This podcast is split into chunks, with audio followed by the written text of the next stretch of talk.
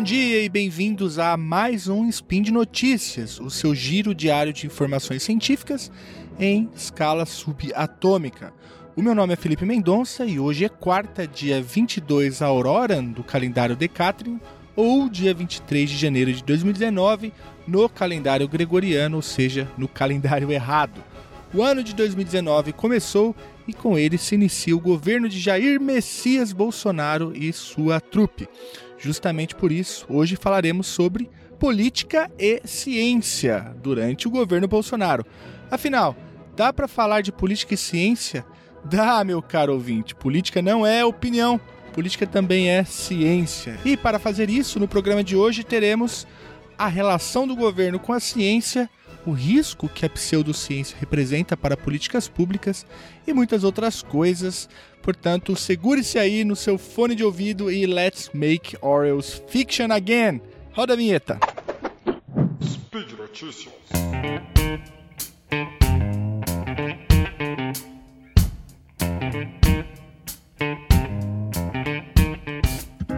Bolsonaro começou com tudo, com tudo mesmo. Já teve escândalo, teve trapalhada e teve canetada com caneta Bic. Mas enfim, este é um programa sobre ciência para fãs de ciência e para amantes de ciência.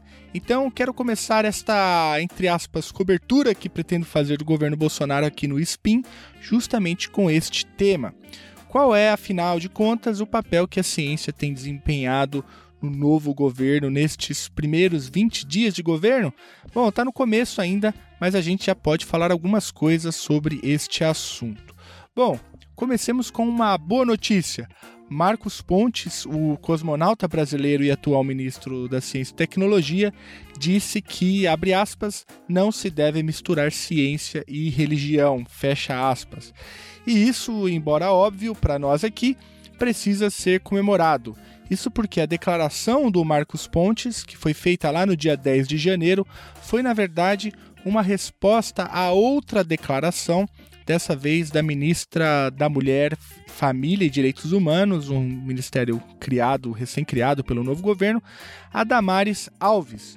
O Marcos Pontes teve que falar da separação entre a religião e a ciência depois de circular um vídeo aonde a Damares afirma que a igreja evangélica perdeu espaço para a ciência, deixando, abre aspas, a teoria da evolução entrar nas escolas, fecha aspas.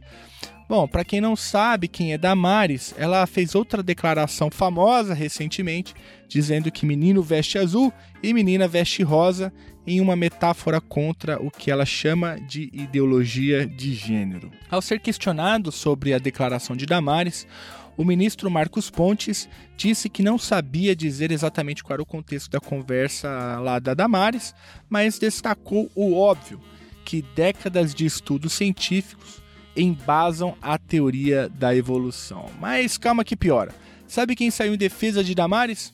Outro grande apoiador de Bolsonaro, o pastor Silas Malafaia, que aliás é muito próximo de Damares. Malafaia usou as redes sociais para se manifestar sobre o assunto. Segundo ele, ele deu um aviso ao ministro Marcos Pontes dizendo o seguinte, abre aspas: se a teoria da evolução fosse verdade, verdadeiramente comprovada, se chamaria lei da evolução. As leis da ciência são verdades comprovadas que não mudam. As teorias são verdades relativas que podem mudar a qualquer hora, disparou o pastor. Em outro tweet, o fundamentalista diz o seguinte, abre aspas: Se a criação é uma teoria, a da evolução é pior ainda. Existem mais evidências natureza para a criação do que para a evolução, bradou então Silas Malafaia. Enfim, desculpe ouvinte ter que fazer você ouvir é, estes tweets absurdos logo num portal de divulgação científica. Tem tantos erros aí nesta fala do pastor e na fala da Damares que é difícil acreditar que essas ideias ocupam papel de destaque no novo governo. Mas aqui é preciso fazer mesmo um alerta, um apelo. Precisamos falar de ciência para evitar manifestações de desconhecimento desse tipo. Ouvir, portanto, Marcos Pontes falar sobre ciência neste governo é um sopro de bom senso. Precisamos mais do que nunca de manifestações de apoio à ciência e este portal, claro, tem o seu papel nesta conjuntura. Mas tem outra razão para eu falar sobre Damares, Malafaia e pseudociência.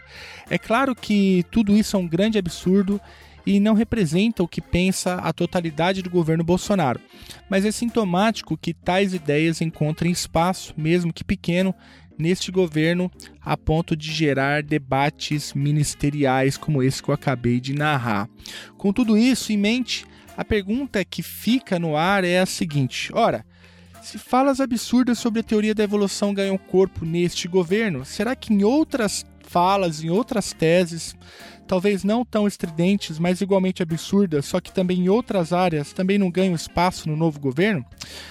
Deixa, eu refazer a pergunta. Num governo onde o ministro da Ciência e Tecnologia tem que falar que a Terra é redonda, também não é um governo onde a pseudociência atua em outras áreas? Este é a, o alerta e a pergunta que fica, e a resposta, como eu vou tentar demonstrar aqui, é que infelizmente sim, a pseudociência e teses falaciosas têm ganhado espaço neste governo.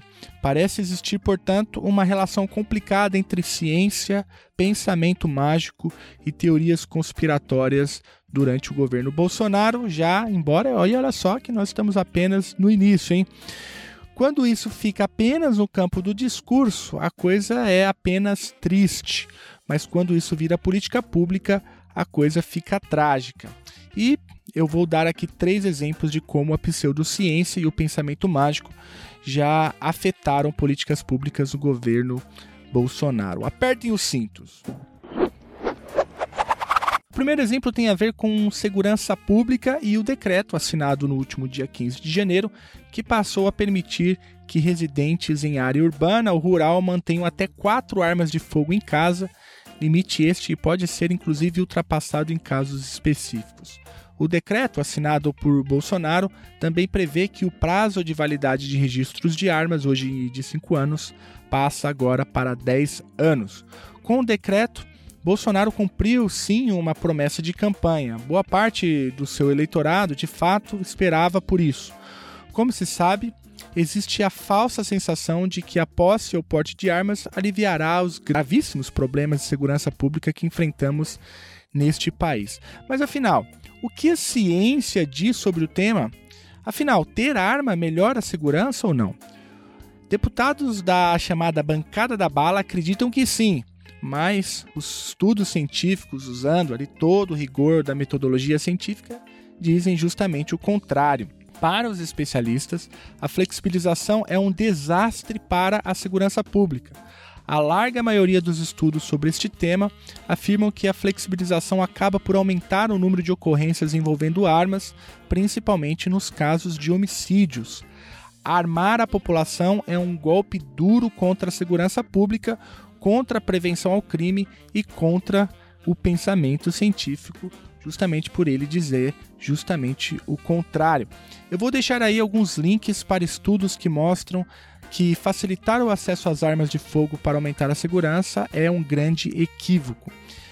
Comecemos, portanto, aqui rapidinho com a tese de doutorado de Daniel Cerqueira chamada Causas e Consequências do Crime no Brasil, onde ele mostra que o aumento de 1% na quantidade de armas nas cidades se reflete em 2% a mais nas taxas de homicídio. Segundo outro estudo, dessa vez escrito por Philip Cook, da Universidade de Stanford, e James Lewig, da Universidade de Duke, nos Estados Unidos, o chamado Os Efeitos da Prevalência de Armas sobre os Assaltos, publicados lá, publicado lá em 2002, é, eles afirmam o seguinte: o roubo à residência tende a aumentar em bairros com predomínio de armas nas casas.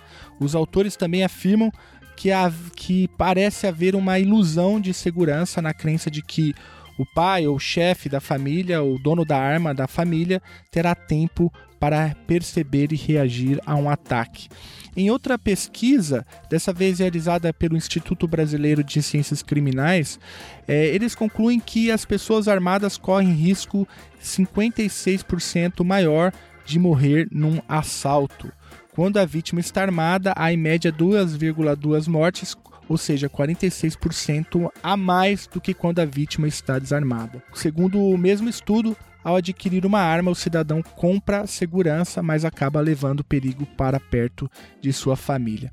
Além disso, o próprio Ministério Público de São Paulo e o Instituto Sou da Paz pesquisaram a origem das armas apreendidas no estado entre 2011 e 2012 e concluíram que 4 em cada 10 armas usadas para cometer crimes tinham um registro. Enfim, enfim, Poderíamos ficar aqui o programa inteiro só neste assunto, citando estudos e mais estudos e mais estudos que mostram que esta correlação entre posse de arma e segurança pública é uma correlação falsa, falaciosa. Eu vou deixar aí alguns links aí no post para quem quiser se aprofundar no assunto.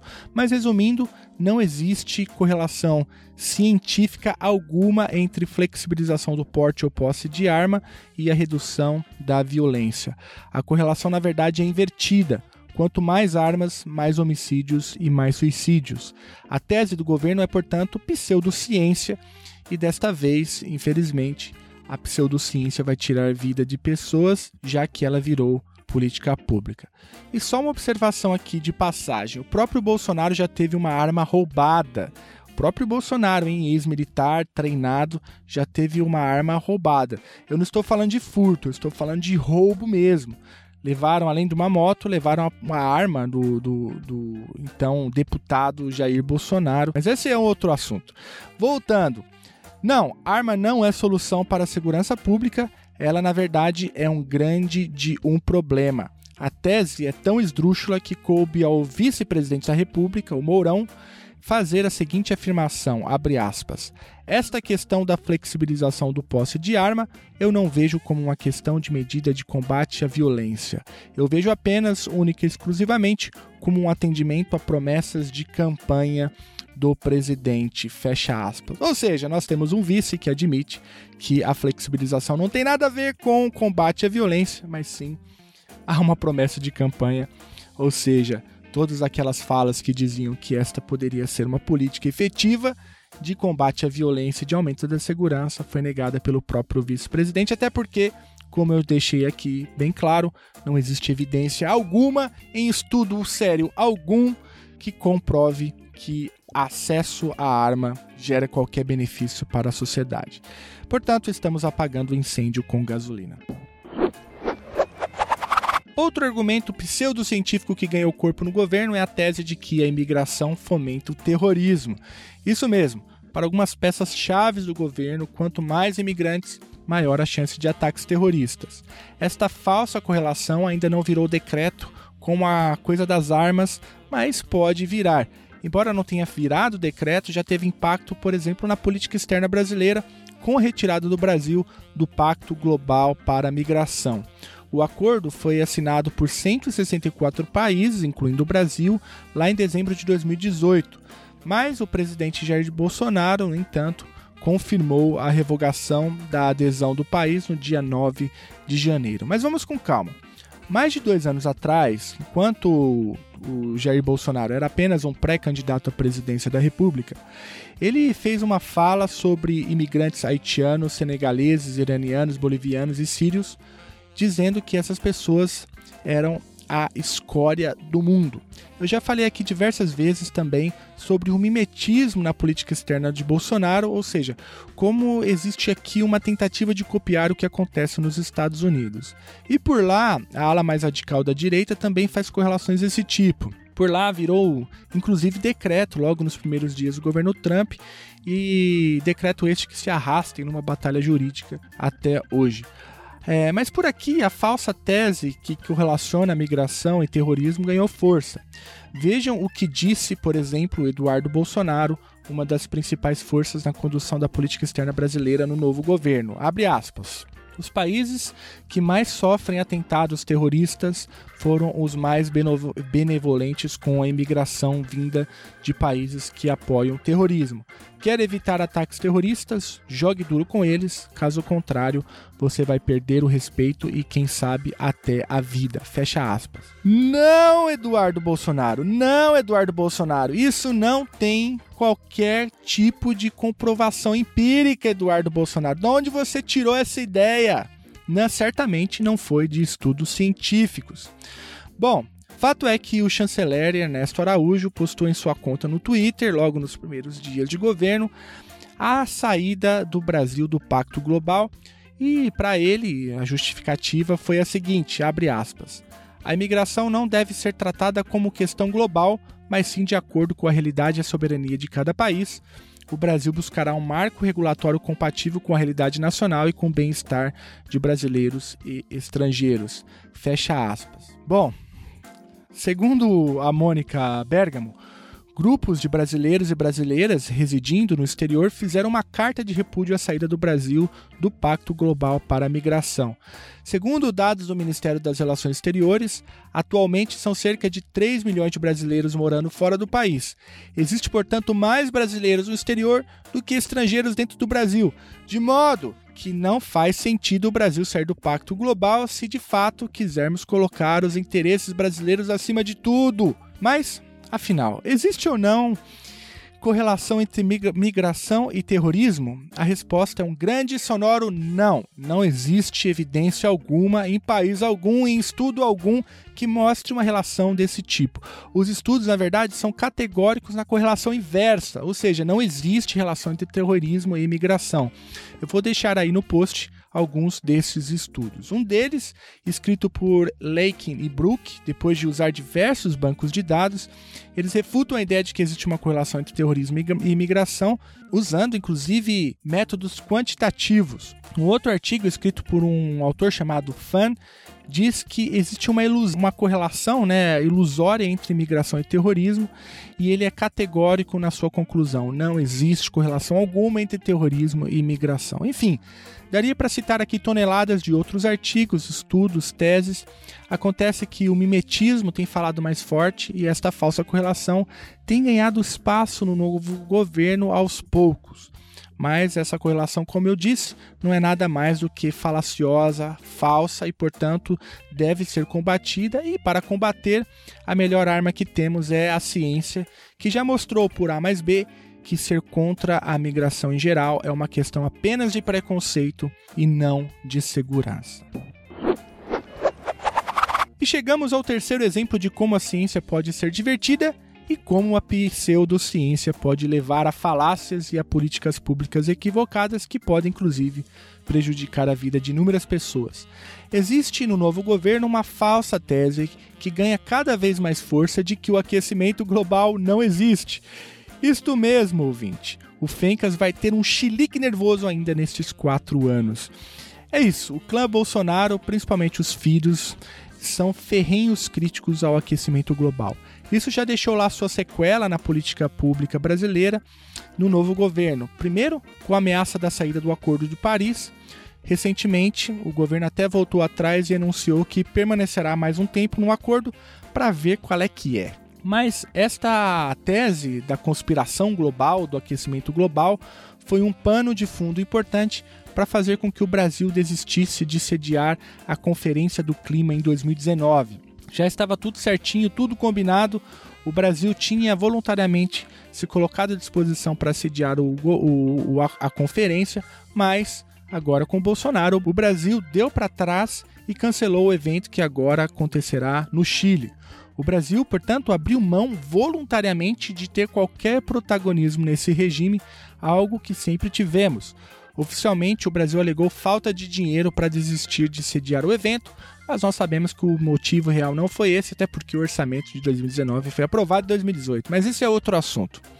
O fato é que o namoro do clã Bolsonaro com a tese da conspiração globalista é antiga, e nós também sabemos que questionar a realidade é obscurantismo, como disse José Goldberg, professor emérito da USP e ministro do Meio Ambiente durante a Conferência do Clima no Rio de Janeiro em 1992. Eu vou ler aqui um trecho de um artigo do professor.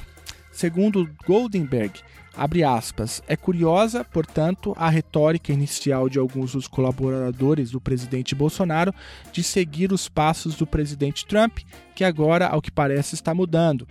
Ela nos parece simplesmente fruto de desinformação. Não existe a menor dúvida de que a temperatura média do planeta está aumentando e a causa principal é a ação do homem. Quem nega isso são leigos que inventam teorias conspiratórias, setores ligados a interesses contrariados de produtores de carvão e petróleo ou simplesmente desinformados. E o professor conclui: questionar a realidade do problema é uma posição obscurantista, como foi a da Igreja Católica no fim da Idade Média, ao negar que a Terra gira em torno do Sol. Fecha aspas. E por hoje é só. Lembro que todos os links comentados estão no post. Deixe lá também seu comentário, elogio, crítica, declaração de amor ou beijo pra Xuxa. Lembro ainda que este podcast só é possível acontecer por conta do seu apoio no patronato do SciCast, tanto no Patreon quanto no Padrim e agora também no PicPay. Um grande abraço, um chute na escada de todo tipo de simplificação à crítica e todo tipo de pseudociência e até amanhã.